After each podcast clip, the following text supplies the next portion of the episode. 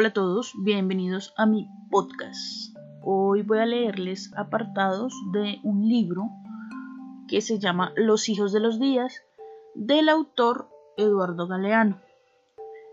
En este libro eh, se trabaja de acuerdo a fechas y él nos cuenta de una manera particular cosas que suceden en esas fechas. Septiembre 20. Campeonas. En el año 2003 se disputó el cuarto campeonato mundial de fútbol femenino. Al fin del torneo, las jugadoras alemanas fueron campeonas y en el año 2007 nuevamente alzaron el trofeo mundial. Ellas no habían recorrido un camino de rosas. Desde 1955 y hasta 1970, el fútbol había sido prohibido a las mujeres alemanas. La Asociación Alemana de Fútbol había explicado por qué.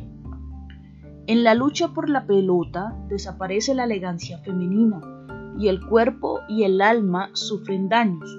La exhibición del cuerpo ofende al pudor. Agosto 6. La bomba de Dios. En 1945, mientras este día nacía, murió Hiroshima. En el estreno mundial de la bomba atómica, la ciudad y su gente se hicieron carbón en un instante. Los pocos sobrevivientes deambulaban, mutilados, sonámbulos, entre las ruinas humeantes. Iban desmembrados, y en sus cuerpos las quemaduras habían estampado las ropas que vestían cuando la explosión. En los restos de las paredes, el fogonazo de la bomba atómica había dejado impresas las sombras de lo que hubo. Una mujer con los brazos alzados, un hombre, un caballo atado.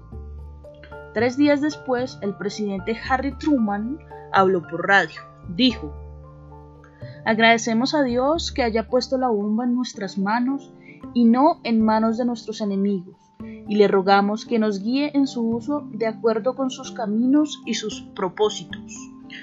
Julio 5. El derecho de reír. Según la Biblia, Salomón, rey de Israel, no tenía una buena opinión de la risa. Es locura, decía. ¿Y sobre la alegría, de qué sirve? Según los evangelios, Jesús nunca rió.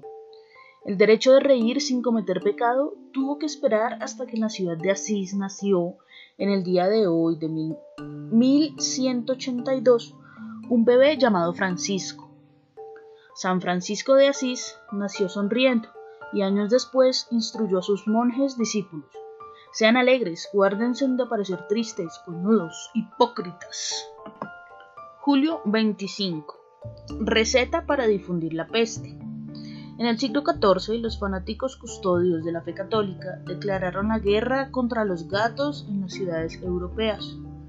Los gatos, animales diabólicos, instrumentos de Satanás, fueron crucificados, empalados, desollados vivos o arrojados a las llamas.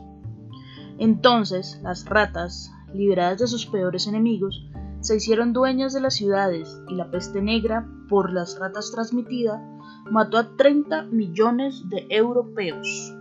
Mayo 23. La fabricación del poder. En 1937 murió John Rockefeller, dueño del mundo, rey del petróleo, fundador del Standard Oil Company.